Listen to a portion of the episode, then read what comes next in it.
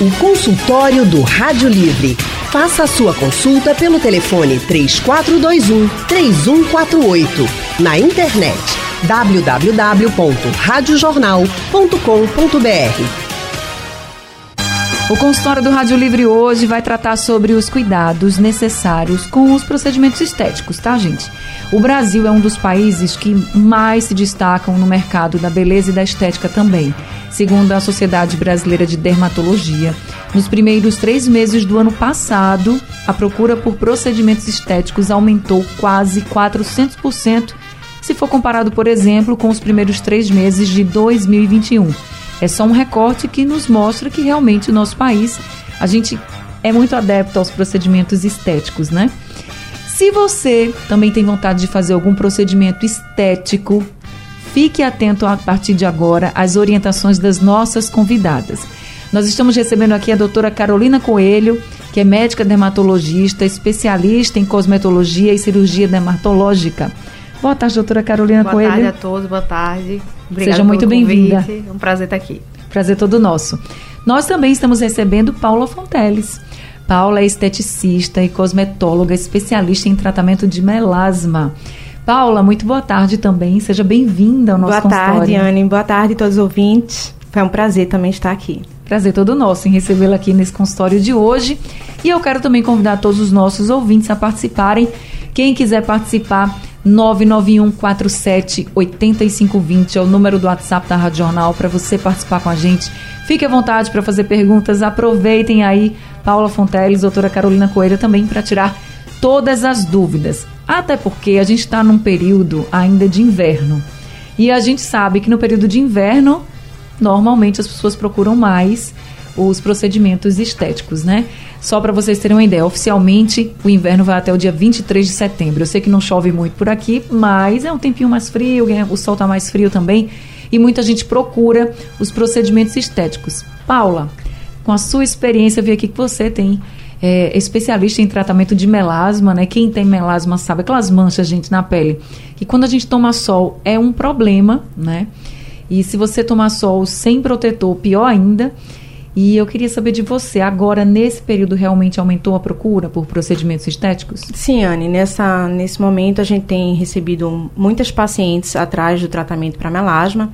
A gente faz esse procedimento é, durante todo o ano, mas a procura nesse mês é, de agosto e setembro é uma procura mais alta, né? Onde a gente consegue ter um gerenciamento melhor também desse melasma por conta do tempo, que é um tempo melhor para se, se cuidar por conta dessa questão da chuva. Verdade. Quais são os procedimentos que mais procuram no seu consultório? Na verdade, a gente tem um protocolo exclusivo, né, onde a gente faz um peeling químico. A gente tem essa especialidade lá que é só para tratar melasma, mancha e mancha de melasma. E resolve mesmo? Resolve, sim, resolve? Sim, re resolve, mas não, não tem cura, né? O melasma não tem cura, ele tem controle e gerenciamento. Mas a gente já tem vários pacientes que conseguem manter esse melasma gerenciado há mais de três anos. Né? A gente tem esse acompanhamento com elas e consegue fazer esse gerenciamento. Daqui a pouco a gente fala mais sobre esse gerenciamento do melasma, mas deixa eu também colocar aqui doutora Carolina Coelho. E no seu consultório, doutora Carolina, esse também é um período assim que as pessoas procuram mais lhe procuram mais, né, para procedimentos estéticos, nem que seja para tirar dúvidas mesmo do que fazer? Sim, na verdade a procura é o ano todo. Nessa época do ano elas procuram principalmente para fazer aqueles tratamentos de mais maior intensidade, que a gente chama, que são aqueles lasers mais profundos, peelings mais profundos, são os procedimentos que deixam a pele mais vermelha, mais inchada. Vai ter um pós um pouco mais longo. E aí nessa época do ano você tem uma temperatura mais agradável com uma diminuição pequena, mas tem uma diminuição de, de radiação solar. Uhum. Então é mais fácil, vai menos à praia. Então é um, um momento propício a fazer esse tipo de procedimento. No verão não é contraindicado. Mas você tem mais risco dele fazer esse tipo de procedimento mais intenso e ele até esquecer de usar o filtro solar, alguma coisa, e até ter uma complicação de alguma mancha é, secundária essa falta de cuidado. Mas os procedimentos dermatológicos, eles podem ser feitos o ano todo. Tem aquelas épocas mais agradáveis para o paciente para fazer, mas a, a, procura é o ano inteiro. Agora, doutora, é, a gente percebe muitos procedimentos hoje ficaram mais populares, assim. A gente pode falar Botox, por exemplo. Muita gente fala, ah, eu queria botar Botox, eu queria fazer preenchimento. Ah, eu, eu, eu penso, eu penso em fazer isso, penso em fazer aquilo, harmonização facial. Está se dizendo, está se falando muito, muitos artistas estão investindo. Alguns amam, outros dizem que não, não deu certo. Enfim, mas polêmicas à parte, eu acho que tem muitos procedimentos que eles estão se popularizando. O que eu queria saber da senhora é, esses procedimentos dos mais simples, por exemplo, que a gente pode falar, eles são muito inocentes, não tem risco, ou qualquer procedimento tem algum risco? Todos os procedimentos têm risco, né? Assim, eu, eu só posso falar da minha parte, que é a parte médica, né? Claro. Então, quando a gente fala de procedimentos médicos, todos têm risco. Mas por isso que você deve fazer com um procedimento médico com um médico. O risco está em fazer um procedimento invasivo, né? Algo mais complexo com alguém que não está habilitado. Esse é o maior problema. Mas tudo que é procedimento tem risco. Ah, obviamente que você procura um especialista, alguma pessoa experiente que você vai fazer e vai ficar super tranquilo. Você vai ter mais garantia, mais segurança, mais eficácia. A diferença está em quem faz, né? Risco tudo, todo mundo tem. Se você sair de casa na rua, você pode ser atropelado, mas Isso. entendeu? mas aí a diferença é quanto que você estudou e quanto de experiência que você tem para fazer aquilo. Então você vai ter a, é aquela história. Se abraça com seu médico dermatologista de confiança e siga com ele. Tem muita gente que fica arriscando, vai um, vai outro e fica naquela coisa, então os riscos estão aí, pode acontecer. Cite para a gente alguns dos procedimentos invasivos que a senhora falou, para que as pessoas possam até fixar mesmo e dizer assim, olha, isso aqui a médica falou que só dá para fazer com o médico. Veja, é, o pessoal tá, o pessoal tá fazendo lipo, tá, lipoaspiração, pequena cirurgia, tá fazendo retirada de, de, de gordura da face, preenchimento, botox, assim, fios, tudo isso dentro do consultório. Às vezes um ambiente nem é o ambiente adequado, né? É, às vezes está fazendo num ambiente que está contaminado. Então, a gente tem visto coisas absurdas, né? Para isso que a vigilância sanitária e os órgãos de, de, de, de vigilância têm a, a, a, a, regra, né? Então, o consultório para fazer aquilo ele tem que ser desse jeito. E você tem que seguir aquela regra porque é medida de segurança. Quando foge da área médica, perde o controle. Então você não sabe que ambiente está tá sendo feito, se tem garantia, se tem licença de vigilância sanitária. Então o risco está mais nisso, né? Em que local você está fazendo e com quem você está fazendo. Que material está sendo usado, porque tem material que pode ser rejeitado, dá uma complicação, é, e outros materiais nunca vão dar, né? Então, quando, uma, uma alerta que eu dou assim, quando for baratinho demais, desconfie. É verdade. Porque não tem material bom e barato quando a gente fala de, de procedimento dermatológico. Existe uma média de preço, né? Isso, tem uma média de preço que geralmente a média fica na média mesmo. Agora, quando é muito abaixo da média, desconfie, porque aquilo ali não pode ser uma, um produto legal.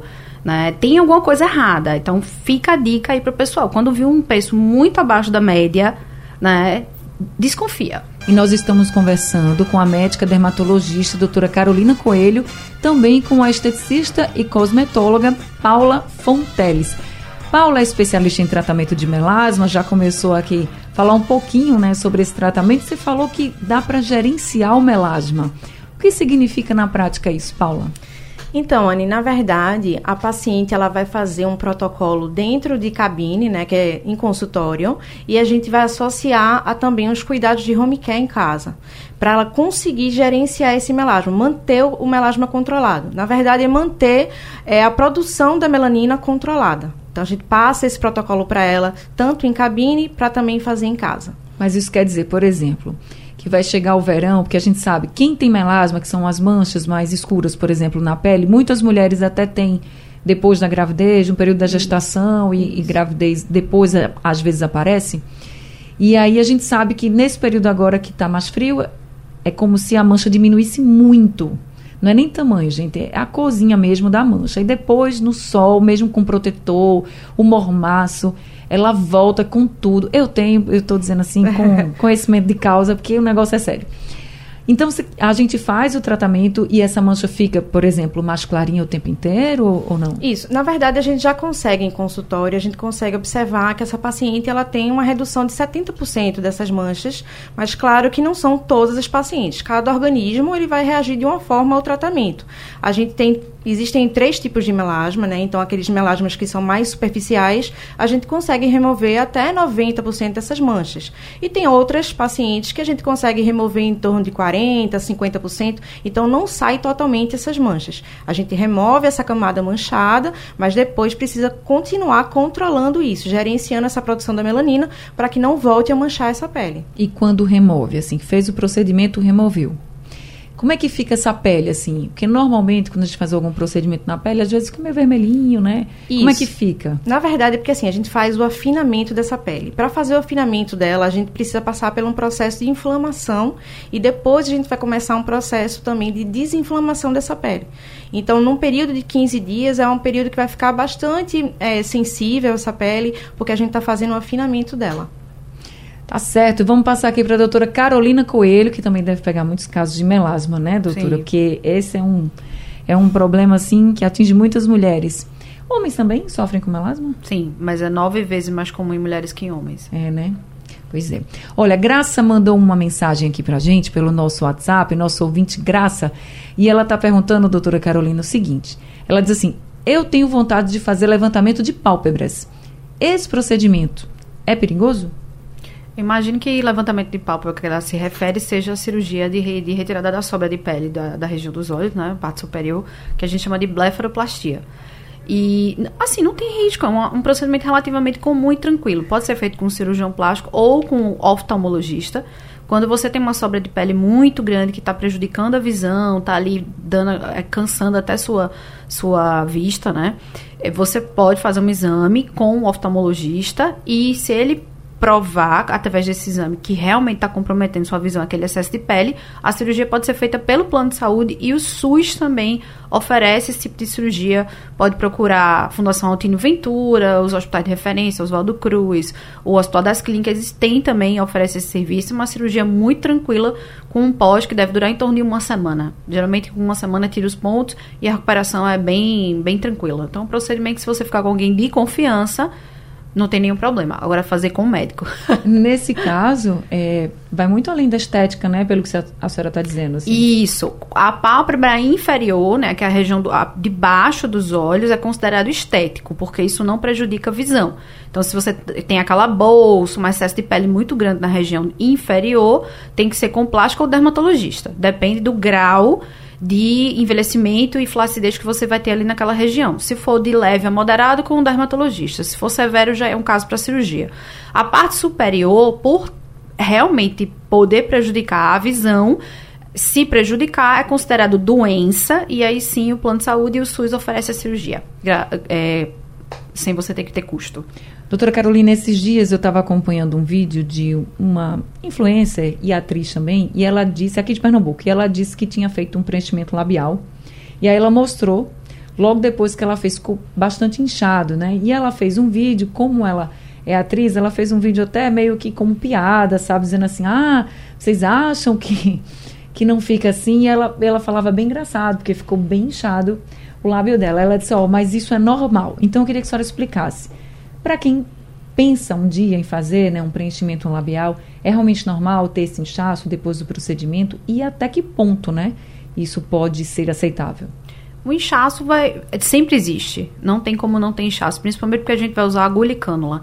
Então, quando a gente vai passar isso no lábio, já provoca um inchaço, uma área de muita sensibilidade que já incha com qualquer coisa.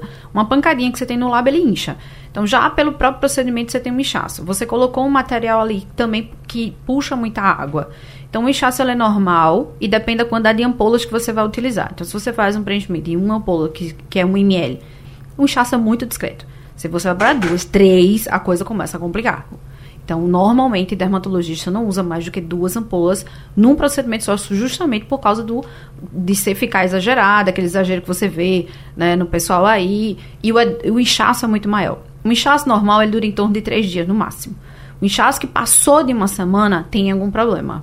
Alguns pacientes têm uma sensibilidade maior incham com muito mais facilidade, os alérgicos principalmente, mas não significa que ele teve alergia ao procedimento, apenas que ele tem uma tendência muito maior a inchar, então ele incha mais e ele incha por mais tempo mas nada dura mais de uma semana. Mais de uma semana tem alguma coisa errada, voltar para o médico, né, comunicar ao seu médico que que está lhe assistindo, que fez seu procedimento, que aquilo está durando mais do que o, o tempo correto para ver o que foi que aconteceu, se é uma infecção, se aí já você tem que pensar numa complicação do procedimento. Nesse caso dos alérgicos, como é que vocês fazem assim para avaliar se aquela pessoa tem condições de fazer esses procedimentos estéticos, utilizar os produtos necessários, tem algum tipo de exame que vocês possam fazer? Como é que é a avaliação, doutora? É, tem que fazer uma consulta, né? Por isso que eu não faço procedimento sem fazer consulta prévia do paciente. Eu preciso exatamente isso, é examinar o corpo inteiro. Porque às vezes você vai achar uma coisa que não é a queixa dele e ali já te dá um norte para não faço. Entendeu? Olha, você tem isso.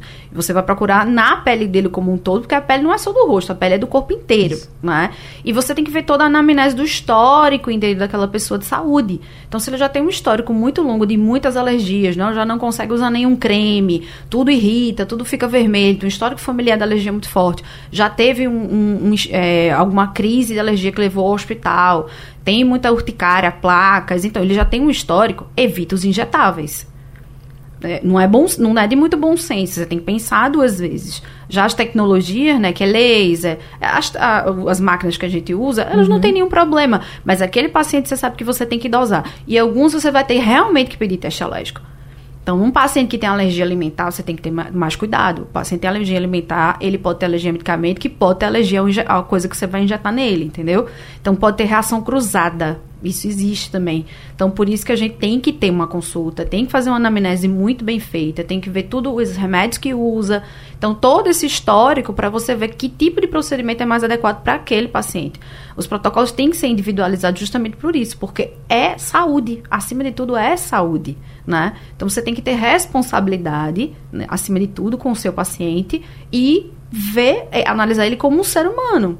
Então, se ele tem doença autoimune, como lúpus, qualquer tipo de doença autoimune, ele não deve fazer injetável, não deve fazer botox, é ruim, não deve fazer preenchimento, não está contraindicado 100%, mas não deve. O risco de ter complicação é muito maior. Então, tem vários casos de problemas de saúde que o paciente tem que você nem imagina, nem ele, que já contraindica algumas, alguns procedimentos. Por isso que a consulta com o médico é muito importante. Tem algum caso, além do lupus, que a senhora possa citar agora, que nem o paciente imaginava que poderia ter um problema num procedimento estético assim?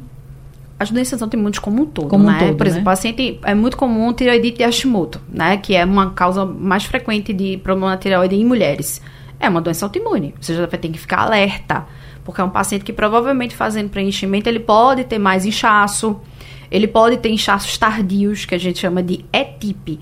ETIP é você fez um preenchimento há seis meses, um ano, e de repente você acorda todo inchado, com a boca inchada, a região onde tem é, o preenchedor inchado. Mesmo depois de muito tempo? Mesmo depois de muito tempo, porque é um paciente que tem mais sensibilidade, ele tem uma produção de anticorpo muito grande, porque a doença autoimune é você produzir anticorpo contra você mesmo. É, seu sistema imunológico é meio maluco, é igual ao alérgico. O alérgico reage a tudo, porque o sistema imunológico dele é maluco. Então, quando você vai injetar coisas, colocar coisas que vão ficar dentro da pele por um tempo, você tem que ter mais cuidado com esse perfil do paciente. Aí é melhor optar pelas tecnologias, porque elas vão, não vão ficar ali na pele. Ela vai só tratar a pele, você vai produzir o seu próprio colágeno, sua pele vai se renovar por sua conta e é você que vai fazer tudo. Então, o paciente que tem muita doença, não é complicado fazer procedimento estético. Só, só, uma boa parte ele não vai poder fazer, mas outros ele pode. É, em regra, sim, se a gente fosse pensar, seria evita os injetáveis e vai mais para as tecnologias. Nos que né? são muito alérgicos têm doença autoimune, com certeza. Nós estamos conversando com a médica dermatologista, a doutora Carolina Coelho, também com a esteticista e cosmetóloga especialista em tratamento de melasma, a Paula Fonteles. Paula, você já falou um pouco aqui sobre os cuidados que a gente deve ter né, com melasma, o que você indica, mas como é o procedimento que você faz para gerenciar esse melasma que incomoda? A gente sabe que essas manchas escuras, mais escuras na pele, incomodam realmente tanto homens quanto mulheres e muito mais as mulheres.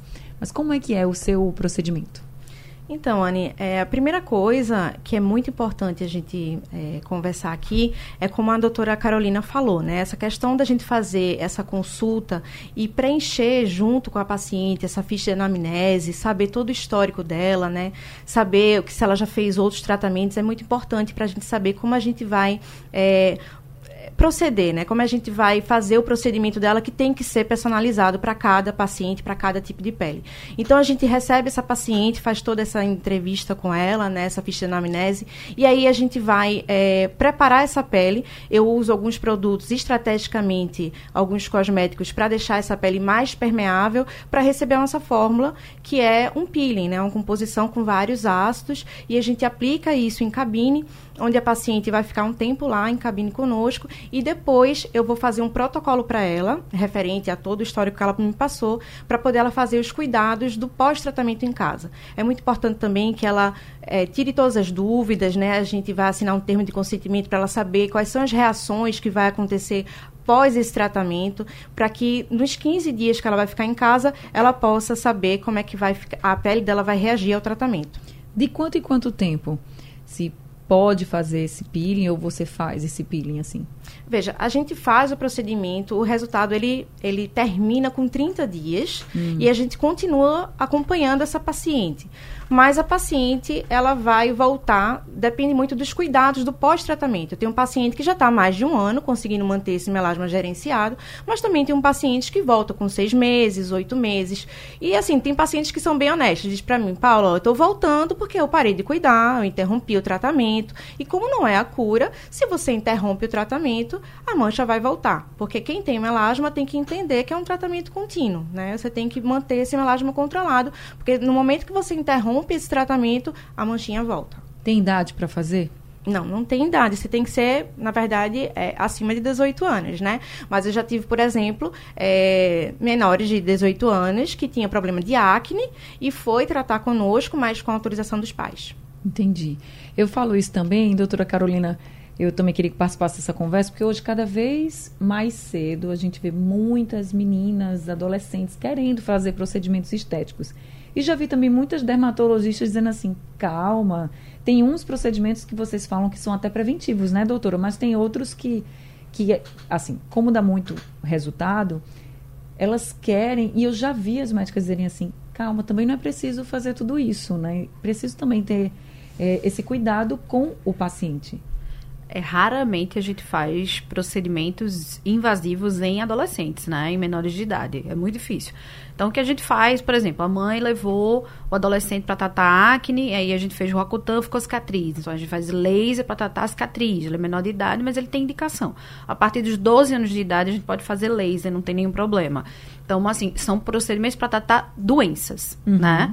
Então ele tem ali alguns sinais que incomodam, tem laser que a gente faz para ter alguns sinais. É, é, aí tem várias doenças que a gente pode tratar com procedimentos, mas normalmente a gente não faz botox, nem preenchimento, nem esses outros procedimentos mais avançados em adolescentes, né?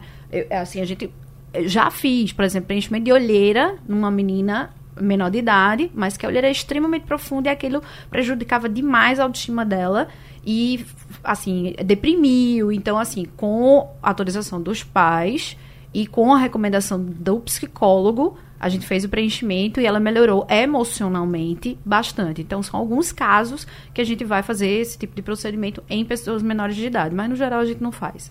Nas que são maiores, mas que são muito jovens, né? 18, 19, 20 anos que já querem, por exemplo, começar a fazer botox e outros procedimentos. O, até que ponto? Como é que vocês trabalham com isso, assim, por exemplo, de ser algo preventivo até, né? Hoje a gente tem tanta informação, a gente tem tantos cuidados, que eu acho que a, gera, a nossa geração, né, ela está sendo até privilegiada nesse sentido de poder cuidar mais da pele. Mas como é que a senhora, por exemplo, consegue dosar isso, dizer assim, acho que isso aqui é para você, isso não? É, a partir dos 25 anos de idade você já pode prevenir as perdas de colágeno. A gente começa a perder colágeno a partir dessa idade. Então, assim, laser, radiofrequência, ultrassom microfocado, as tecnologias, não tem nenhuma contraindicação, não tem problema nenhum. Você vai estar tá fazendo seu, a poupança de colágeno. Então, você vai estar tá estimulando e prevenindo as perdas que vão acontecer naturalmente ao longo da sua vida. Então, isso não tem nenhum problema. Botox, para quem ainda não está começando aquelas primeiras ruguinhas, vai ficar exagerado eu, eu, na minha opinião, eu falo, ó, tá cedo, vai ficar esquisito, você vai ficar muito esticada, muito paralisada, não vai ficar natural, não vai ficar bom. Mas tem umas pessoas que têm envelhecimento precoce e aí já tá começando aquela pele muito danificada de sol e começar a enrugar, já tá na hora. Então, é caso a caso. Mas é, por exemplo, exagerar em preenchimento em pessoas jovens não fica bom. Não fica bom. Então, dosar muito é, essa questão do botox e do, do, preenchimento e fazer à vontade as tecnologias para quem tem abaixo de entre 25 e 30 anos. A partir dos 30 anos, você já começa a fazer mais procedimentos. Depois do 40, meu filho, é tudo, né? Depois dos 45, então, aí é tudo. Pode fazer Olha, tudo. Já estou olhando. vamos lá, né? Depois dos 40, tô chegando lá, então vamos lá. Tem aqui, deixa eu só uma, só uma antes de vir aqui para Ângela que está fazendo uma pergunta. Eu tô vendo sua pergunta, viu, Ângela? É, no caso do botox, de quanto em quanto tempo vocês indicam colocar botox? A tox, que é botox, né? É, ele dura em bula, tá escrito quatro meses, tá? E aí se, se fixou essa ideia errada de que dura seis meses. Em algumas pessoas, as pessoas muito jovens e com a pele muito boa, ele pode durar seis meses. Mas na maioria ele só dura quatro meses. Com quatro meses começa a mexer e aí até seis meses para eliminar completamente, tá? Botox em pele tratada dura mais tempo e fica melhor. Então, aquele paciente que só faz botox e não trata a pele, em 3, 4 meses o botox dele vai embora. Aquele paciente que está sempre estimulando colágeno, tratando a pele, fazendo skincare, cuidando dela, ele pode durar 5, no máximo 6 meses. De 6 meses não passa. Então, é lenda achar que vai durar 6 meses em todo mundo. Não dura 6 meses em todo mundo. Tem um paciente, algumas muito jovens, que o efeito do botox sai em seis meses, mas só começa a enrugar com oito meses, por exemplo. Porque a pele é muito boa, muito bem cuidada. Uhum. Então isso varia. Tem uma pergunta aqui da Ângela, então. Ângela pergunta o seguinte. Ela diz: Eu queria saber se esses batons que prometem dar mais volume aos lábios realmente acontece. Acontece, doutora? Não, só se ele tivesse alguma coisa para irritar o lábio. Aí o lábio inchava e aumentava o volume. Mas quem tem medo de preenchimento pode fazer laser. Existem lasers para lábio. A gente chama de laser intraoral. É um laser que você faz por dentro e por fora da boca. Não tem nenhuma contraindicação. Qualquer pessoa pode fazer por embelezamento do lábio, prevenção do envelhecimento do lábio e para ganhar um volumezinho discreto. Muito discreto. Não é um volume igual de preenchimento jamais. É aquela pessoa que quer um, dar um, um up no lábio, mas não quer, tem medo de agulha, tem medo de fazer preenchimento e ficar chamando muita atenção. Então, aquele rejuvenescimento labial natural. Agora é o Rogério, quem está aqui com a gente, mandou um áudio para o nosso WhatsApp. Vamos ouvir. Boa tarde, Anne Barreto e as doutoras dermatologistas que se encontram aí no debate de hoje. Parabéns pela, pela dinâmica do debate. Veja só, eu quero tirar uma dúvida a respeito da alopecia areata. É uma, umas falhas que aparecem ou no cabelo ou na barba. No meu caso é na barba apareceu faz. Foi em abril, maio, junho, julho, agosto. Faz quatro meses que eu tô com essa falha na barba que apareceu. E aí eu conversei com um farmacêutico conhecido meu e aí ele me indicou minoxidil, minoxidil em, em cosmético, né? É como se fosse um cosmético, as doutoras aí devem conhecer. Aí eu tô aplicando esse minoxidil, ele é 15%. Mas eu tenho sentido uma melhora muito pouca é, tá começando a nascer uns peluzinhos, mas muito pouco. É um mais ou menos uma da, da, largura de uma moeda de um real, entende? Abaixo do, do maxilar. Eu uso barba há mais de 5 anos e estou muito incomodado com, esse, com essa questão da alopecia. Doutora Carolina. A alopecia areata, né, que ele falou, é quando você tem uma queda de, de, pelo ou de cabelo, né, pode ser na cabeça ou pode ser no corpo, em forma de, de bola. Por isso que é areata. Geralmente ela está associada a, pro, problemas emocionais, um trauma, uma, alguma coisa que lhe angustiou muito, ou doenças autoimunes. Principalmente tireoidite Hashimoto, que é uma doença da tireoide. Está muito relacionada às duas coisas. Problema da tireoide com alopecia areata. Então tem que pedir exame de sangue principalmente porque ele não está respondendo, né? Então, ver se não, se não tem que tratar a tireoide ou outra coisa que ele tenha, junto com a, o tratamento da, da, da, areata. A areata, normalmente, a gente usa minoxidil só para recuperar, ela não trata, o minoxidil não trata. Ele ajuda a recuperar o cabelo mais rápido, o que trata é medicação.